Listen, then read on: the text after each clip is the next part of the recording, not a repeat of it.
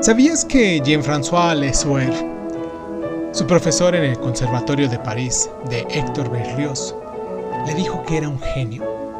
Y Berlioz nunca lo olvidó y eso lo animó en su instinto babilónico para componer a gran escala creando producciones enormes y costosas, y que en 1844 dirigió en París un conjunto grandioso de orquesta y coro compuesto por más de un millar de músicos y que necesitó siete ayudantes de dirección.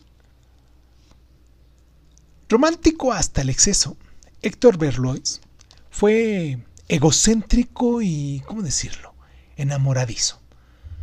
Su vida turbulenta fue el complemento perfecto de la música que dejó escrita. Nacido en el seno de una familia modesta a las afueras de Grenoble, en Francia, su padre, médico, lo envió a la Facultad de Medicina de París. Ahí se vio inundado por el espíritu del romanticismo, que iba a conciertos y se juntaba siempre con los músicos, eh, enfrentándose a una oposición de su devota y pragmática madre, Berlioz, terminó dejando sus estudios y entró en el Conservatorio de París. Ya en el año de 1827 asistió a la representación de Hamlet y esta experiencia le cambió la vida ya que se enamoró profundamente de la actriz irlandesa llamada Harriet Smithson que interpretaba el papel de Ofelia e inició un cortejo enloquecido. Cuando Smithson rechazó sus proposiciones, decidió ganársela a través de la música. El resultado fue la Sinfonía Fantástica, una preciosa obra muy importante, de las piezas más importantes del siglo XIX.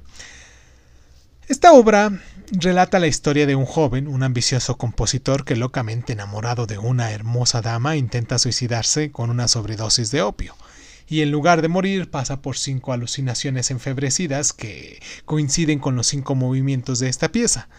En primer lugar, se encuentra con su amante y le invade el deseo, luego la ve bailando en una fiesta, luego sigue una escena tranquila en un prado, más tarde asesina a su objeto de deseo y es ejecutado en la guillotina, y por último su cuerpo es zarandeado en un aquelarre de brujas en el que aparece su amada adoptando formas macabras, acompañada por una distorsión de su tema y por el canto fúnebre medieval, el Dies Irae.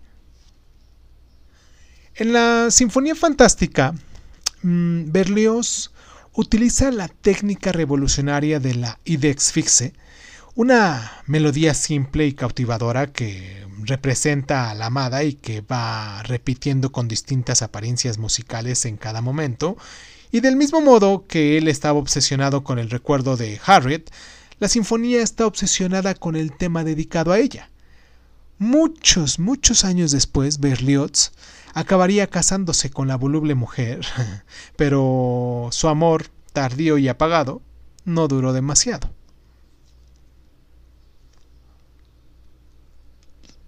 ¿Sabías que, además de ser autodidacta en guitarra y flauta, Berlioz no era un maestro con los instrumentos y era un pianista terrible y no tocaba el violín en ninguno de los instrumentos que normalmente manejaban los compositores? ¿Sabías que siempre incomodó con los estándares muy exigentes y conservadores del Conservatorio de París y que Berlioz se presentó como candidato para trabajar ahí pero fue rechazado em, todas las veces que, que solicitó el empleo? y que se ganó la vida sobre todo con las críticas que escribía en los periodistas y en las revistas parisinas? y que era un escritor con tanto talento y muchos de sus artículos han sobrevivido hoy aún a pesar del paso del tiempo.